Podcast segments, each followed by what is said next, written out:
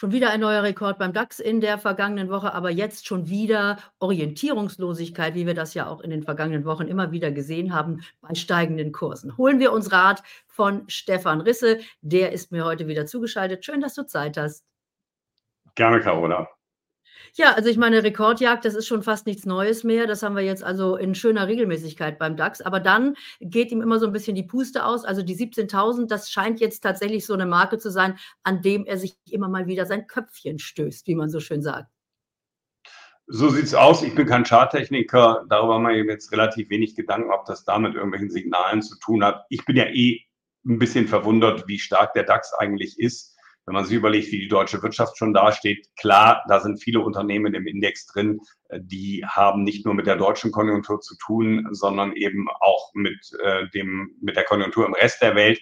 Äh, trotzdem finde ich schon ziemlich erstaunlich, wie gut die Aktienkurse gelaufen sind, selbst hier in Deutschland. Und äh, da sollten die Anleger jetzt nicht zu gierig werden. Das ist ja immer wieder das, was wir natürlich auch, auch hier im Money Talk sagen. Und ganz, ganz wichtig natürlich, alles, was wir hier heute besprechen, ist keine Anlageberatung, sondern sind reine Ideen. Das sage ich schon mal an dieser Stelle. Ähm, wir haben Konjunkturdaten, eine ganze Reihe gesehen in den letzten Tagen.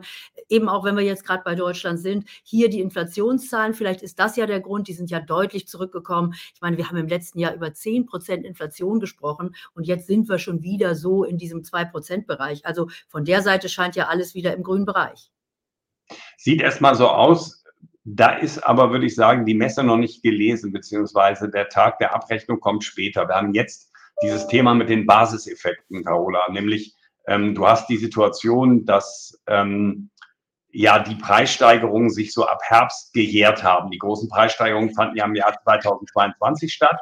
So, und wenn die sich dann einmal jähren, ähm, dann hast du diese Basiseffekte. Ich will das einmal ganz leicht erklären. Ja, Kaffee, ich bin kein Kaffeetrinker, aber so ein Pfund Kaffee kostet 5 Euro. So, wenn es jetzt heute Morgen 5 Euro kostet und jetzt werden die Kaffeepreise erhöht im Verlauf des Tages auf 10 Euro, ähm, dann hast du ein Jahr lang quasi eine Kaffeeinflation von 100 Prozent. Allerdings am 9. Februar 2025, also heute in genau einem Jahr, wenn der Kaffeepreis dann immer noch bei 10 Euro ist, dann ist die Kaffeeinflation null, weil im Jahresvergleich Kaffee dann ja nicht mehr gestiegen ist. Und das muss man im Hinterkopf haben. Und wenn diese Basiseffekte, die jetzt erstmal positiv wirken und die die Inflation so nach unten durchatmen lassen, wenn die entsprechend verpufft sind, ähm, und einmal durchgelaufen sind, dann wird man sehen, wo die Inflation landet. Und da sehe ich eben von der Lohnseite nach wie vor Inflationsdruck ähm, und längerfristige Faktoren eben auch ne, diese ganzen Kosten, die der Umbau oder zur klimaneutralen Wirtschaft äh, bedeutet. Ähm, das Thema aber auch, dass wir Produktion wieder zurückholen aus Billiglohnländern in die westliche Welt. Also wir glauben, dass die Inflationsraten eher höher liegen. Aber erstmal hast du natürlich recht, ist Entspannung da ähm, und ist das etwas, was die Zinsfantasie auch anheizen kann. Und Carola, eine Sache, ähm, wenn ich hier drauf schaue und sehe gerade 9. Februar, fällt mir sieben heiß ein, wer heute Geburtstag hatte. Weißt ja, du ich wahrscheinlich. weiß es. André Costolani. So ist es. Mann, bist ja super informiert. Man hätte jetzt auch ein Interview machen können, was würde Costolani zur Situation sagen. Ähm, der wäre, ne, Jahrgang 1906, was wäre der denn jetzt geworden? Äh, Rechnen wir aus. Knappe 118 Jahre, ne? Unfassbar. Äh, und, und man kann ja an der Stelle dazu sagen, äh, Stefan, du hast ja wirklich äh, in den letzten Jahren von Costolani ganz viel mit ihm zu tun gehabt. Äh, du hast auch Bücher mit ihm zusammen gemacht. Ich verlinke das auch alles mal hier unten. Also alle, die mehr wissen wollen. André Costolani, der Großmeister der Börse. Und Stefan war quasi sein Schüler. Also sozusagen, wenn wir heute immer über die Mentoren reden, die jeder braucht, also Costolani war deiner. Ja, absolut. Also Costolani war mein Mentor, ich war sein Schüler.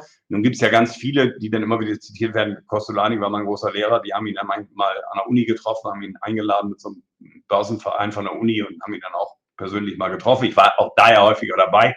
Alles gut, aber ich kann wirklich von mir behaupten, ich habe ab Mitte der 90er Jahre eng mit diesem Mann zusammengearbeitet an Büchern, wie du sagst. Ähm, ich äh, bin viel bei, mit, bei Vorträgen äh, mit ihm gewesen, habe ihn da auch hingefahren, ähm, habe ihn so ein bisschen, war so ein bisschen wie sein Manager, ja, habe mich um die Dinge gekümmert. Wir waren zweimal bei der Harald Schmidt Show, das werde ich nie vergessen. Da gibt es auch legendäre YouTube-Videos ähm, zwei geteilt, die letzte Sendung, wo er war. Äh, ganz fantastisch. War sehr bereichernd. Man hat viel über Börse, aber auch viel über das Leben von ihm gelernt. Ähm, und äh, wenn man sich überlegt, was würde Costolani heute zu der Börsensituation sagen, ähm, ja, wahrscheinlich wäre er, ähm, ich denke, auch ein bisschen vorsichtiger aufgrund der Bewertung, aufgrund der gestiegenen Zinsen. Er hat immer schon auch auf Zinsen geachtet. Ähm, aber er wäre sicherlich jemand, der sich ähm, nicht so große Sorgen um die Verschuldung mehr machen würde, weil er denken würde, die Inflation, die wir haben, die erledigt das Verschuldungsproblem doch über die Zeit von selbst.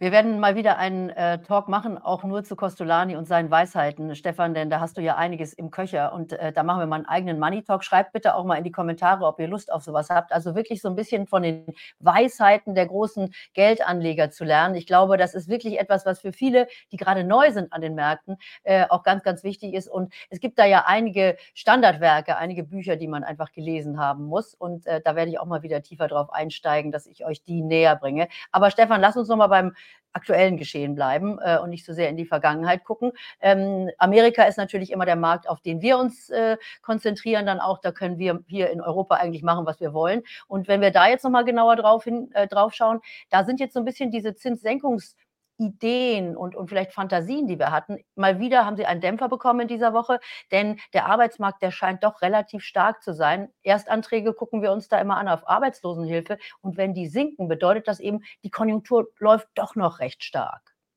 Ja, muss man wirklich sagen, die amerikanische Konjunktur überrascht äh, doch durch eine Resistenz. Wir sehen eine große Diskrepanz zwischen den Frühindikatoren, die zeigen uns jetzt seit Monaten eigentlich an, dass in Amerika eine Rezession kommen muss. Und ich glaube auch, dass die noch kommt. Ähm, aber die harten Fakten zeigen das bisher nicht. Du hast nach wie vor guten Konsum. Der Häusermarkt erholt sich gerade wieder. Die Einkaufsmanager-Indizes, verarbeitendes Gewerbe sind noch nicht wieder im positiven Bereich, aber drehen ein bisschen nach oben, zumindest zuletzt. Das kann aber auch mal so ein Einmonatszacken sein, das muss man schon sagen. Aber auch da die Komponente neuer Aufträge geht nach oben. Und ja, du hast es genau auf den Punkt gebracht. Ähm, bei der Zinssenkungsfantasie die Leute gucken immer auf die Konjunktur. Ähm, man muss auf den Arbeitsmarkt gucken, weil das ist das entscheidende Element für die Notenbanken. Notenbanken wollen natürlich eines, sie wollen gucken, dass es keine sozialen Unruhen gibt. Ähm, und deswegen müssen sie immer dann der Wirtschaft helfen, wenn die Wirtschaft äh, insofern ein Problem bekommt, dass es mehr Arbeitslose gibt. Nur noch haben wir Vollbeschäftigung. Noch ist es so, dass die Unternehmen eher Probleme haben, Leute zu finden. Ähm, und noch haben wir über zwei Prozent Notenbank-Inflationsziel Inflation. Und da gehe ich als Notenbanker doch eher hin und sage, da drückt doch den Leuten immer noch der Schuh bei den steigenden Preisen, kümmere ich mich darum. Warum ich eben auch glaube, diese Zinssenkungsfantasie, die eben aufkam im Ende vergangenen Jahres nach der letzten Notenbank-Sitzung der FED, wo der Paul das dann ja andeutete, die ist verfrüht. Wir werden Zinssenkungen bekommen. In meinem Bild gehen die dann auch immer wieder viel schneller als erwartet, weil die Wirtschaft dann schneller abschmiert als erwartet. Aber erst einmal, erstes Halbjahr sehe ich da nicht viel. Ich sehe da auch nicht viel in Europa. Das einzige Land, wo, wo wirklich mittlerweile wieder nennenswert mehr Arbeitslose gibt, ähm, ist Deutschland. Ne? Wir haben, glaube ich, mittlerweile wieder 400.000 Arbeitslose mehr. Ähm, hier werden Leute entlassen. Wir haben das bei SAP gelesen, ähm, Bosch restrukturiert. Ähm, und ein Freund von mir, der Unternehmer ist, äh, mit dem sprach ich gestern, der sagte, ja, ich kriege jetzt auch wieder Bewerbungen und auch nicht so quasi Zettel reingereicht, ja, haben Sie einen Job, so nach dem Motto, irgendwo kriege ich sowieso einen, sondern wieder richtige Bewerbung mit einem ordentlichen Anschreiben und einer Vita. Das hat es vor einem Jahr gar nicht mehr gegeben, sagt er. Ähm, das, der ist im Bereich E-Commerce tätig, da geht es um, um dann auch um Lagerarbeiter und solche, solche Themen.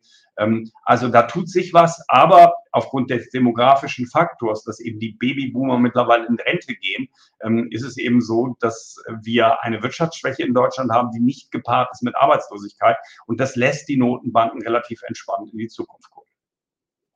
Dann schauen wir uns jetzt noch mal einen äh, Markt an, der auch für Sorgenfalten sorgt, und das ist China. China ist ja immer noch die Lokomotive und äh, wenn man da jetzt natürlich befürchtet, was wir ja in den letzten Monaten auch schon so leicht gesehen haben, also so in den Immobilienthemen, die aus China kamen. Wir haben jetzt am Wochenende Neujahrsfest, da feiern erstmal alle und kümmert sich keiner um die Wirtschaft. Aber ähm, China müssen wir uns genauer angucken, oder? Da könnten doch einige Impulse in den nächsten Monaten herkommen, die dem Markt dann auch tatsächlich ähm, Sorgenfalten bereiten werden werden.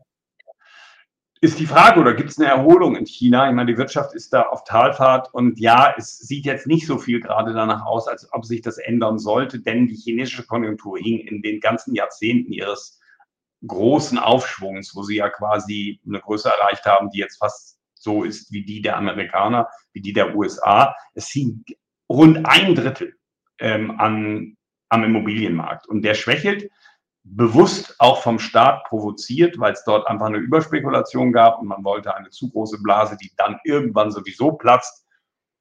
Hier kann man dann Costolani zitieren. Der hat gesagt, an der Pariser Börse hat man immer gesagt, die Rothschilds können einer Hoss, also steigende Kurse, einen Bullenmarkt machen, den Bärenmarkt aber nie verhindern. Ähm, und das könnte auch der chinesische Staat nicht. Also wenn dann irgendeine Immobilienblase irgendwann platzt, dann platzt die eben. Und da wollte man es nicht zulassen, dass es zu weit getrieben wird. Aber jetzt wächst der Markt eben nicht mehr, die Preise fallen. Ähm, damit geht kein spekulatives Kapital mehr da rein. Die Chinesen sind äh, als Verbraucher doch recht vorsichtig und fahren jetzt erstmal ihre Ausgaben zurück. Und das spürt ein Land mehr als jedes andere auf der Welt und das ist Deutschland, weil wir haben das große Wachstum ähm, in den vergangenen Jahrzehnten 20, fast 30 Jahren vor allem aus China geholt. Mich regt das immer so ein bisschen auf, Carola. Es führt jetzt ein bisschen weg davon, aber lass mich den Satz sagen, wenn die heutige Regierung als die schlechteste Regierung tituliert wird, äh, die wir je gehabt haben. Ich sehe da auch eine Menge handwerkliche Fehler, aber was ich schon sehe, ist, die machen aber was. Es gibt äh, viele Initiativen in Sachen Bürokratieabbau, in Sachen Bahnsanierung, in Sachen Fachkräfte einfacher herholen, Ver, ja, Verkürzung von ähm, Genehmigungsverfahren. Ähm, die Regierung Merkel hat gar nichts gemacht. Da ist überhaupt nichts passiert. Das war die schlechteste Regierung, die wir hatten, glaube ich, jemals. Oder auf jeden Fall ist sie schlechter als die heutige. Sie hat sich nur ausgeruht auf den Lorbeeren sozusagen des China-Geschäftes, das die deutschen Unternehmen wie die deutschen Automobilbauer eben gemacht haben. Daher kam das Wachstum und weil wir durch den Euro eine ziemlich tiefe Währung haben, die wir nicht gehabt hätten, wenn wir die D-Mark noch gehabt hätten. Ähm, das Exportgeschäft hat die ganze Zeit die Konjunktur oben gehalten und die Regierung sonnte sich da drin und konnte sich noch als der Zuchtmeister in Europa aufspielen. Ähm, guck mal, wir Deutsche mit dem tollen Wirtschaftswachstum, das war alles nur eine Sonderkonjunktur, die jetzt vorbei ist. Und jetzt werden die Schwächen dieser Regierungszeit offengelegt. Sorry, ich, ich konnte nicht anders. Ich bin ganz sicher, Stefan, ja, jetzt quellen gleich die Kommentarspalten hier unter dem Video natürlich über, denn ich ja, bin klar. sicher, dass es dazu jetzt einiges zu sagen gibt, auch von euch hier aus der Community. Äh, und bevor ihr jetzt dann gleich irgendwie eure Fingerchen auf der Tastatur wund tippt, äh, lasse ich jetzt Stefan nämlich noch. Ich finde Scholz auch schlecht. Ja. Und Cum-Ex und so ich schalte ja, mich gleich aus aus dem Video, dann kannst du alleine weiter diskutieren mit der ganzen Community. Ich bin sicher, da gibt es viel zu bereden, aber ich lasse dich nicht eher aus dem Talk raus, bevor du uns jetzt nicht wenigstens noch einmal eine Richtung äh, sagst. Wir wissen das ja von dir schon, ihr seid langfristig orientiert bei Arcatis, aber nichtsdestotrotz, was guckt ihr euch aktuell an? Welche Aktien, welche Branchen? Ach, Henry Weber war gestern in Paris, also unser Gründer, und hat sich da ein kleines Unternehmen angeguckt. Ja, ich will den Namen eigentlich jetzt nicht sagen, weil dann äh, geht das Gerenne wieder los und die Leute tippen das. Also wir werden da einsteigen, da wir aber noch nicht eingestiegen sind, ist die Aktie noch nicht im Fonds, rede ich nicht drüber. Aber sich ein Unternehmen angeguckt, das davon profitiert, dass es bei Mülldeponien ähm, ja Apparate, Maschinen, ich weiß gar nicht, wie ich es beschreiben soll, ähm, einbaut, die aus den Mülldeponien Methangas rausziehen. Die Mülldeponien brauchen das, um weniger umweltschädlich zu sein, um nicht so viel CO2-Emissionszertifikate zu haben. Und das Methangas kannst du dann aber wieder verwenden, eben für Energieerzeugung. Ähm, aber wir gucken uns da viele spannende kleine Unternehmen an, aber wir freuen uns auch über die Ergebnisse der großen Magnificent Seven. Da sind ja alle Ergebnisse gut. Nvidia kommt noch, aber die dürften auch gut sein. Sind nur von einem Unternehmen, sind die Ergebnisse nicht gut von den Magnificent Seven. Das ist Tesla und die haben wir auch nicht. Ähm, und die haben wir aus guten Gründen nicht. Die passen auch unserer Meinung nach gar nicht in diesen Reigen hinein, wenn man sich das Geschäftsmodell anguckt von Tesla. Erfolgreiche Autobauer haben viel erreicht, was ihnen viele nicht zugetraut haben. Ähm, aber wir haben eben eine Microsoft recht prominent drin. Äh, wir haben eine Amazon, äh, wir haben eine Apple. Ach Gott, ähm, und das freut uns. Wir bleiben da auch drin, wissen aber, ähm, dass die natürlich auch jetzt relativ hoch bewertet sind und man muss immer damit rechnen, dass es auch mal Rückschläge gibt. Aber wie du richtig sagst, wir sind äh, langfristige Investoren. Ja, und das sehen wir also, das neue Jahr fängt eigentlich so an, wie das vergangene war, dass also sich die Anleger auf diese großen Werte, auf diese sieben oder dann eben sechs, wie wir sie jetzt ja vielleicht auch nennen, Magnificent Six, äh, einschießen und dass der ganze breite Markt so ein bisschen hinterherhinkt. Ich bin wirklich gespannt, wie in diesem Jahr dieser Kampf ausgeht. Schreibt das gerne auch mal in die Kommentare, was ihr glaubt. Kommen die Nebenwerte? Äh, müssen wir uns die zweite Reihe angucken oder wollen eben weltweit die Anleger diese großen Werte im Depot haben und die haben einfach auch die meiste Fantasie mit KI und mit all den den Themen, die jetzt kommen. Also das ist die große Frage, die sich in diesem Jahr sicherlich wieder stellt. Stefan, ich entlasse dich jetzt an dieser Stelle. Wer wissen will, um welchen Wert es sich handelt, sage ich euch hier an dieser Stelle. Äh, unten drunter in den Show Notes verknüpfe ich euch auch mit dem Stefan. Da könnt ihr euch ja mal melden. Vielleicht sagt er es euch direkt. Hm, hier nein, das jetzt nicht. Nein. also, ihr kommt an der Karte. Ich, ich setze euren Newsletter rein. Man kann es selber recherchieren. Man kann es selber recherchieren, wer denn äh, Mülldeponien ähm, mit Mülldeponien Deals hat, äh, um da Methangas rauszuziehen. Ich bin mir okay. ziemlich sicher, dass weltweit, das weltweite Internet wird das schon in irgendeiner Form. Dann recherchiert es äh, mal und schreibt auch in die Kommentare. Und dann überlegen wir uns, ob das stimmt oder nicht. Also ich bin gespannt auf die Diskussion. Stefan, war wie immer eine große Freude, dich im Money Talk zu haben. Wenn ihr das erste Mal dabei seid, lasst mir ein Abonnement da. Ihr wisst ja, das ist hier bei YouTube die Währung. Und äh, ansonsten verlinke ich alles weitere unten in den Show Notes. Da könnt ihr alles nachlesen, was ihr braucht. Erstmal an dich, Vielen Dank für heute, an euch auch. Danke fürs Zuschauen. Bis ganz bald.